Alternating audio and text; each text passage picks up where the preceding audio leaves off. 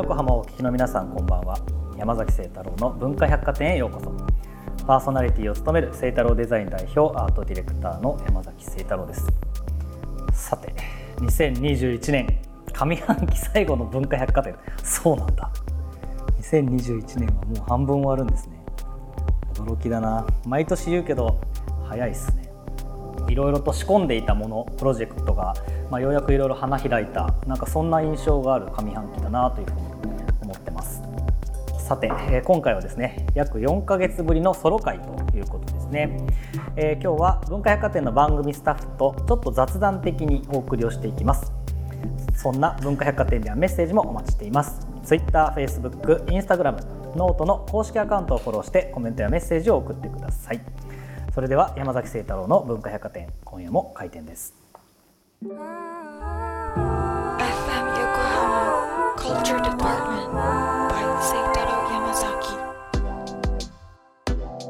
ここからは番組スタッフとゆるくお送りをしていきたいと思います。ディレクターの木村さんです。よろしくお願いします。よろしくお願いします。上半期、なんかお仕事は、なんか印象に残ってるやつとかあります？思い出深いのはなんか3月にレストランのあの平松ってあるじゃないですか。であそこのブランディングを去年からずっとやってたんですけどフラッグシップのホテルを一生懸命こう、まあ、ブランディングしていてでそれのオープンがまあ3月だったんですよねでそこまでにぐーっといろいろなプロジェクトを寄せてたんでなんかそれは結構印象に残ってますかね。どれくらいのスパンかけて、そのホテルとか関係のレストランだったら、うん準備とか仕込み？えーとですね、それは僕らが入ったのは大体8月くらいだったので、まあ、8月からまあ3月ぐらいまでずっとまあ並走をしてで、まああのまあ、お題としては何だろうなその、まあ、平松ってレストランの会社なんですけど、まあ、ホテルもあってウェディングもあっまあ、いろんな業態が、まあ、ある中で、えー、ととりあえずまあホテル部門の、まあ、ブランディングをやちょっとやり直そうというようなところで入った。感じですね。なんで建物自体はもうある程度できててでそこから入ってったんで、まあ、サービスとしてこれがまあ足りてないんじゃないかとかそもそもコンセプトって何なんだろうみたいなところからまあいろいろこう、まあ、議論をして作っていったっていう感じですね。途中から入っていくと大変じゃないですか、そういうの。その進行上、絶対に残さなきゃいけないものってあるじゃないですか。ありますあります。そのはい。の期期限も決まってうんるし、でもそこを生かしたまま足りてない部分って、情報の整理ってすっごい大変だと思うんですけど、はい。どう処置していくの進め方って。最初にそのまあコンセプトというか概念みたいなものをきちんとデザインしていって、まあ、それを設計しますよと。でそこから、えー、と言葉に落としていってでそれを最後に絵に落としていくっていう順番でまあ僕らはやっていくので。その最初の言葉っていうのは外に出るキャッチコピーとかそういう風な言葉なのかそれだとねもう手前ですね、まあ、そもそも存在意義みたいな話から価値観が何なのかみたいな話から、まあ、変な話、まあ、だってレストランじゃないですか、まあ、今回の平松さんの話で言うと。でレストランがホテルをやるってどういうことみたいな。でオーベルジュっていう言葉が世の中的にはまああるわけで、まあ、泊まれるレストランみたいな話なんですけどそこと一緒なのかそれとも違うのか。平松がやるってことはどういうことなんだみたいなところからもう一回紐解いていくっていう感じなんですね。なので結構時間がかかりますしあとまあみんなの中でもいろんなこう概念がそれぞれ持っているんで、まあ、それをこう、まあ、ほぐしたり固めたりとかしながら、まあ、一緒に作り上げていくっていうそんな感じのイメージですね。でっていう話聞いてるとその8月から3月まで結構みっちりはい。ですよね。結構こういうね上半期の思い出とかってき記憶って最近の方が残りやすいから割と近う場の話をすることが人が多いのかなと思ったら3月かと思ってたらそれそれそれだけ濃密に過ごしてたらそれは3月の思い出が残るなっていう。僕が、まあ、動かしてる仕事って、まあ、いろんな種類の仕事があるんですけど、まあ、ホテルって結構昔から、まあ、あのいろいろなプロジェクトでやっていてでホテルって一番一番と一番とは言わないけれどもなんか総合力が必要なんですよね。うん要は言葉の力も必要だしグラフィックの力も必要だしサービス設計も必要だし僕制服とかもコーディネートしてるんで、まあ、そういうものもそうだし体験もそうだし料理もそうだしっていうなんか、ね、複合的なんですよ一番。で僕昔からそのデザイン全部デザインしたいみたいなことを言ってると思うんですけど、まあ、それに仕事上最も近い、まあ、案件というか業種はホテルかなっては思いますね。今現時点で、うん。なので結構思い 思い出に残ってるというか。うんなるほど前からおっしゃってる空港をデザインするのあそうですそうです。手前手手前前だけど近いところ近いっていうとこ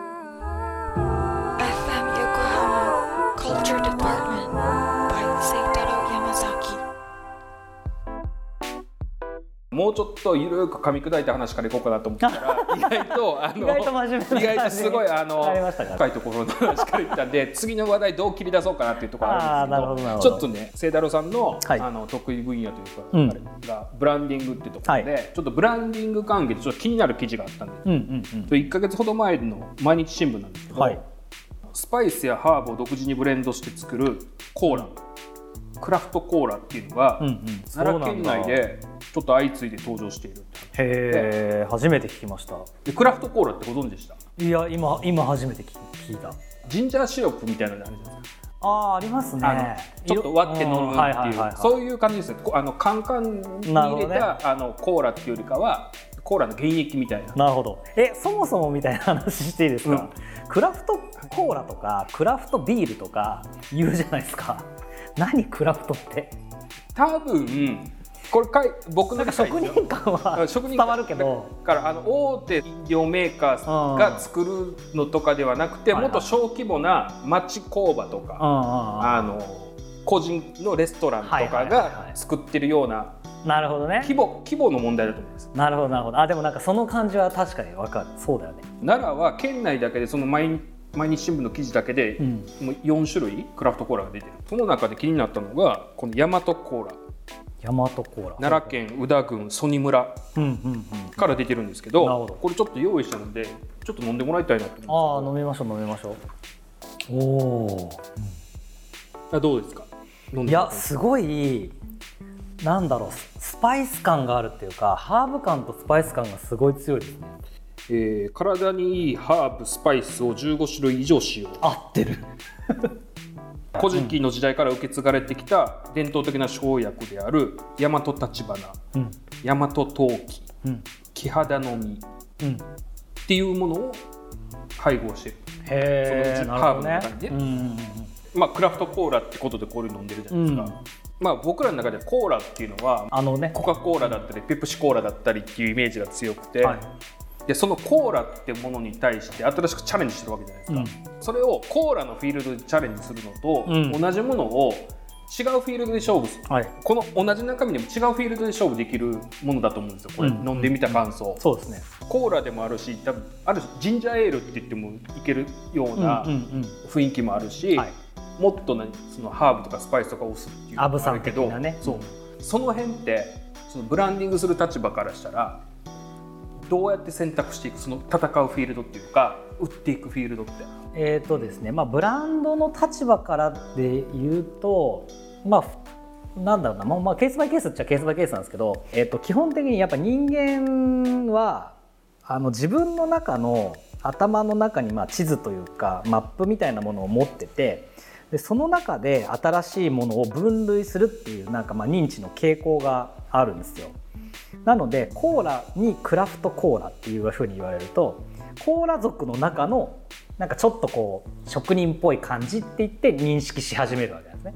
でその中でまあ、コミュニケーションしていくパターンもあるし全く新しい概念で、まあ、当然その地図に載せていくっていうパターンもあるんですけど全く新しいパターンで載せるためにはめちゃめちゃ大量のコミュニケーション量が必要なんですよ地図を持ってないから。でこのクラフトコーラとかクラフトプロダクトを作るそのメーカーさんとかっておそらくそのコミュニケーション量を担保するだけのコミュニケーションコストが払えないケースがほとんどだと思うんですね。なのでクラフトコーラっていう文脈で出したんじゃないかなって予想するっていうなるほどなるほど。そこってちょっと難しいところじゃないですか、うん。コーラのイメージに対してのいい意味ではは裏切らなきゃいけないうん。けど、悪い意味で裏切られない。まあでもこれあれですよね。もう味味も行為もコーラではないので、僕が飲んだ感じで言うと、なんか言葉を足す足すとかは必要かなとは思いますね。うん。例えばコーラにそのシロップ状でっていう概念もそもそもないしやっぱりそのハーブとかスパイスがこんなにやっぱ来ないじゃないですか。僕の飲んだ感覚ですけどドクターペッパー飲んだ感じにちょっと近いというかあ初めてアメリカ行ってドクターペッパー飲んだ時になんじゃこりゃって思ったじゃないですか、うん。なんかあれぐらいなんかこうなんだろう独自の立ち位置を取れる可能性ポテンシャルはもうプロダクトとしてあるから、うん。っていう目線でなんかこういうなんか商品のプロダクトとかを見ていろいろ考えていくとまたでこのプロダクト自体はほらメープルシロップっぽいというか。そうですね。ボトルがメープルシロップみたいだしちょっと前のあのウイスキーのちっちゃなボトル。ああそうですね。そうですねの感じにも近いから。で概念は一回外しておいて、そのコーラっていう概念じゃなくてなんかオリジナルプロダクトにしておいて。だけど行為自体は既存のマップの中に近づけてあげるというか。うん。例えばもっとメープルシロップっぽくすれば、このメープルシロップみたいにこうこう垂らすっていう行為がアフォードされるじゃないですか、はい。まあ、今回粘度がそんなに粘性がそんなにないからあれなんだけどみたいな感じでこの概念は外すこの概念は近づけるとかっていうなんかいろんなものの行き来で新しいプロダクトってなんか世の中に出していくといいんじゃないかなと思いますね。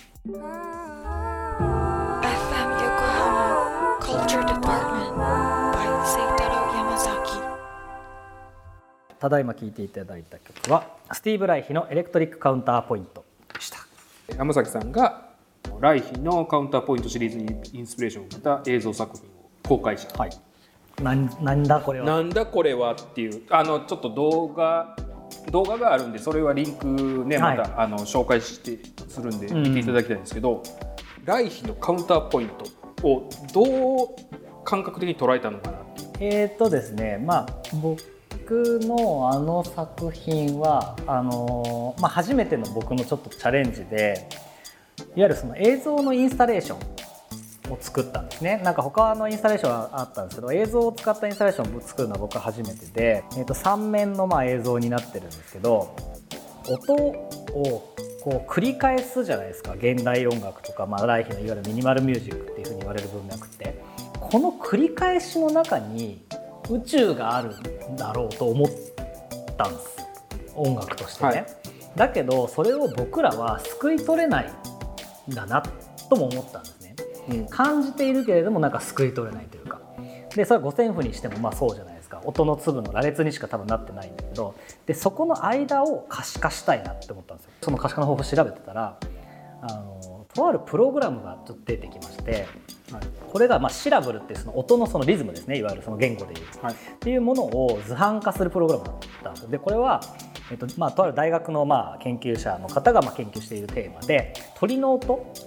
をまあ可視化する図形にするっていうようなそういうプログラムだったんですね。でそのプログラムがオープンソースで浮いてたんでそれを使って来ヒの音楽をかけたんですよ。ああなるほど。そしたら一見こう同じような波波形が出てくるんですけどそこの世界にめちゃめちゃグーって寄っていったら全然違う形だったんですよ。